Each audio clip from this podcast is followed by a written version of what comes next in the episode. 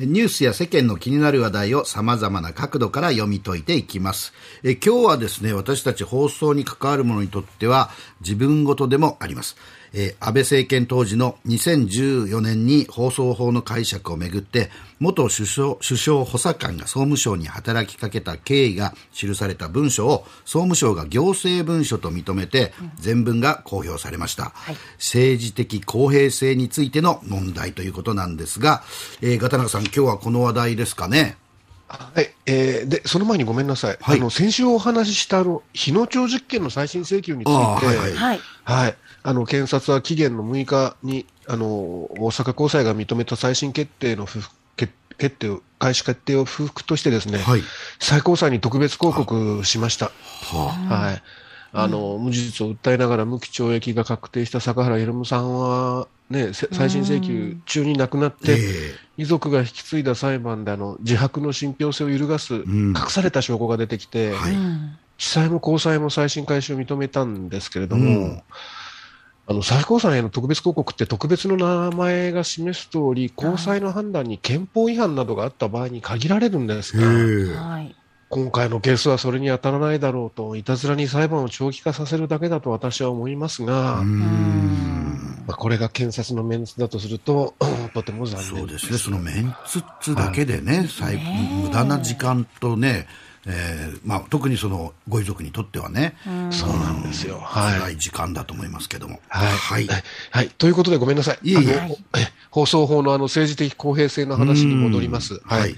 はい、消費さんおっしゃる通り、ええ、放送に関わるものにとってはまさに自分事というか、はい、広い意味で言うと、これ、言論の自由の問題そうですよね。はい。うん、あの、簡単に経緯を振り返ります。はい、お願いします。はい。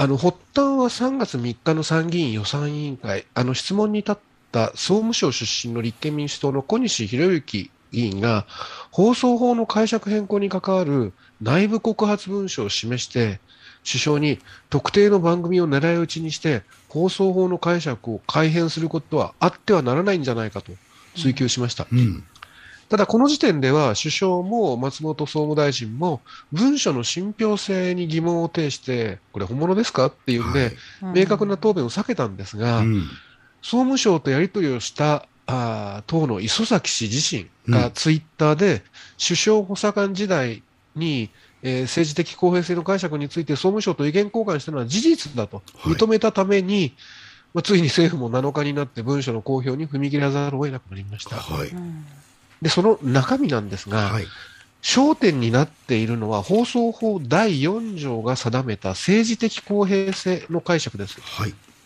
本来は個別の番組じゃなくて、放送全体で、えー、バランスが取れているかを判断するとされてきましたが、だから例えば、あるその政治課題について、短いニュースでは、あの自民党の総裁である首相の会見だけを放送しても、うん、別のニュースとか番組で野党の意見も取り上げればいいんじゃないですかというような判断がされるわけです。はい、はい。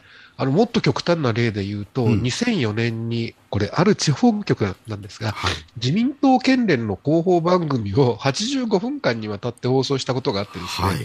はい、これをあの当時野党だった民主党、旧民主党がですね、はい、自民衆議院総務委員衆議院の総務委員会で正したときにですね、当時の麻生太郎総務大臣は、政治的に公平であるっていう判断は一つの番組ではなくて、その当該放送事業者の番組全体を見て判断をする必要があると考えると答えてるんですね。これでも政府ですよと。はい、ところが、あの、磯崎首相補佐官は、個別の番組についても政治的公平を判断するように、事実上、放送法の解釈の変更を、これ、総務省に迫ったんですね。はい文書によると、一つの番組でも明らかにおかしい場合があるんじゃないかということ。うん、けしからん番組は取り締まるスタンスを示す必要がある。なんて言ってるんですね。はい。ただ、このあの発言のどこが問題かも同じ文書で、えー、手厳しく指摘されてます。はい、あの、うん、総務省出身で、当時首相秘書官の一人だった山田真紀子さんの発言でこうあります。はい今回の整理は法制局に相談しているのか、うん、今まで政治的公平は番組全体でとしてきたものに、うん、個別の番組の整理を行うのであれば、うん、放送法の根幹に関わる話ではないかと。本来であれば審議会等をきちんと開いた上で行うか、そうでなければ放送法改正となる話じゃないのか、うん。政府がこんなことしてどうするつもりなのか、うん。どこのメディアも萎縮するだろう、言論弾圧じゃないか、うんいや、もうおっしゃる通りですよね。そうですはい。思ったもんです。うん。はい。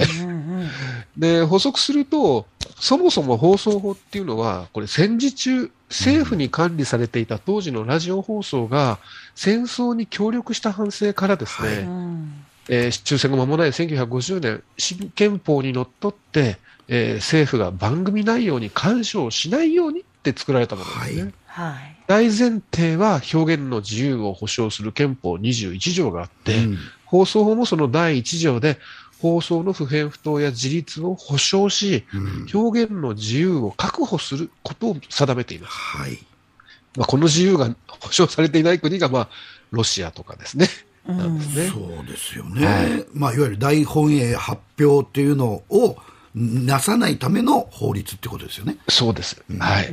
むしろ権力を抑制的にするための法律ですね。はい。ところが、磯崎補佐官は立法の精神の真逆。うん。けしからん番組は取り締まるという方向に法解釈や運用を変えようとしていますはい。うん実際には放送法に罰則規定はないんで取り締まれないんですが、うん山田秘書官が言うようにメディアの萎縮効果を狙ったんでしょうね。はい。うんうんじゃあ、この強引な申し入れは磯崎補佐官個人の暴走だったのか、うんそれとも官邸の意を組んだり指示を受けての動きなのか、うんあの質問した小西議員もそれが今回の本質的問題だっていうふうにしてるんですね。うんはい。で2つのヒントがあって、これ1つは補佐官が、磯崎補佐官が動いたタイミングですよ。はい。磯崎氏が放送法の政治的公平についてレクを受けたいっていうふうに最初に総務省に電話連絡したのははい。2014年の11月26日です。うん。はい。で実はこの8日前、当時の安倍首相は出演した TBS のニュース23の中でう、ん街頭インタビューの声が偏っていると抗議をして、ほう。2日後に自民党は民放キー局にですね、番組の公平中立公正の確保を求める文書を送りました。はい。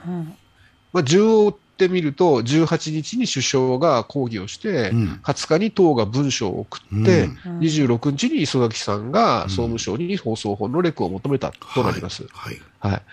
だからそこにどんなやり取りがあったかは不明ですけれども、うん一連の流れに見えますよね。んそうですそうですね。ねやっぱり磯崎さんも、うんそういうことがなければ、わざわざそんなことをしなかっただろうなって普通には思いますよね。普通にはですね。うんはい。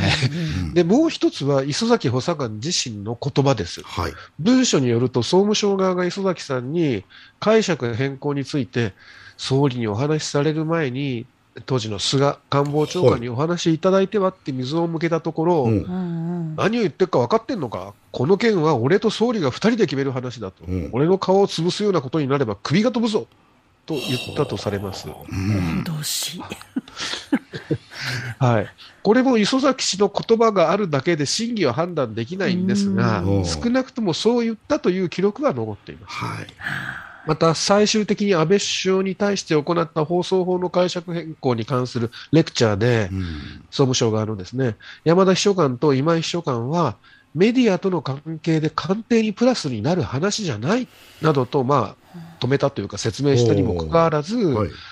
えー首相は特定の番組名も挙げてですね、うん。現在の放送番組にはおかしいものもあり、うんこうした現状は正すべきだと、前向きだった旨が文書に残っています。今井秘書官っていうのは安倍元総理のもう懐刀ですはい、よね。側近中の側近ですね。うんはい。で、でも結果としてどうなったかですが、はい。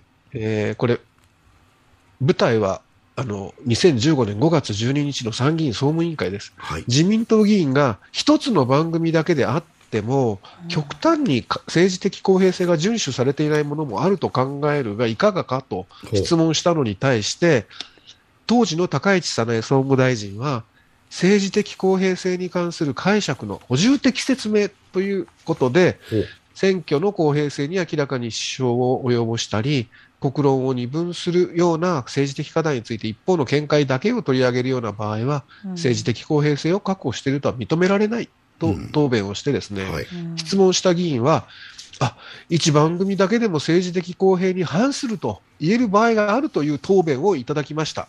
放送事業者を十分にご指導していただくようお願いしますと質問を閉じたんですね。はい。この答弁について高市大臣は、まあ、今こうおっしゃってますよね。議員からの質問通告を受けて自分の責任で作ったほと。で、総務省が作った文書のうち、その先ほどのですね、はいえー暴露されたもんですね、文書のうち自分に関する記述は捏造で、磯崎補佐官と総務省とのやり取りは一切預かり知らず、うん。総務省のレクも受けてないと、うん。全面否定してますよね。はい。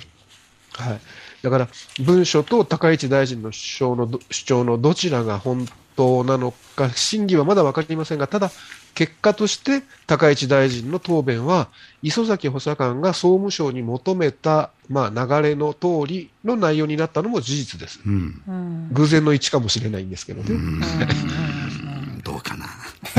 最後に私の経験を少しだけ話します。実は私もサンデー毎日の編集長当時にですね、はい記事内容について自民党から抗議文を送られたことがあります。はいそれも社長宛てにでした。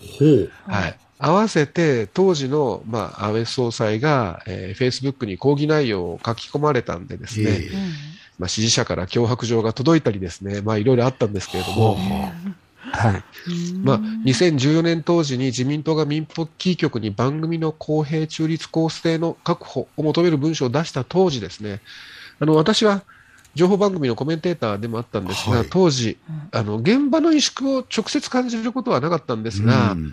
まあ、選挙報道では相当気を使ってましたし、うん。えー知り合いのあの局の幹部はですね、そりゃ圧は感じますよと話していました。うんはい、当時あの、NHK の茂み当時の会長が、政府が右と言ってるのに、我々が左というわけにはいかないって言ったのもこの年でした。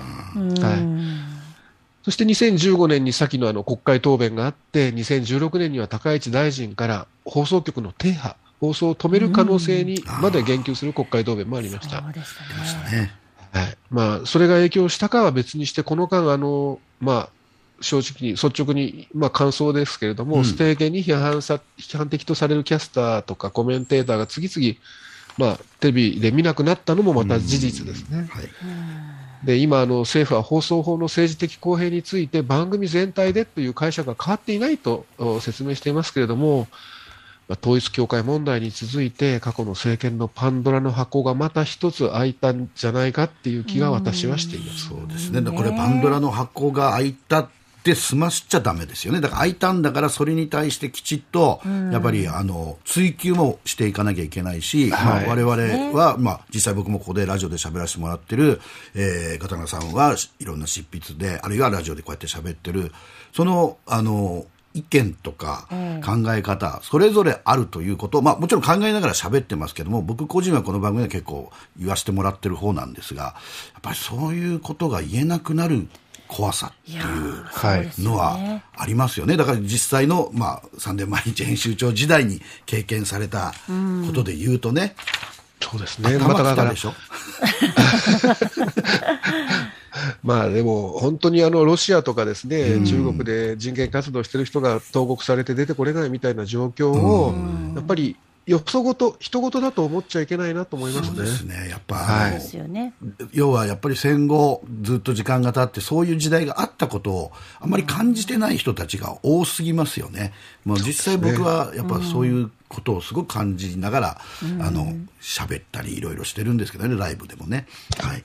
ということでこれ高市大臣がねどうなるかっていうのもまあ。ねえ、まあ、捏造ってことはないと思い思うんます。だけどね、これでまた、それであの押し通してしまうと、結局、何も変わってないんじゃないかっていう気もしますけどね。そうですね。まあちゃんと総務省、政府がどこまできちんと調べられるかですね。はいそうですね。はい、どうも今日はありがとうございました。ありがとうございましたはい、ありがとうございました。元サンデー毎日編集長、片永修一郎さんでした。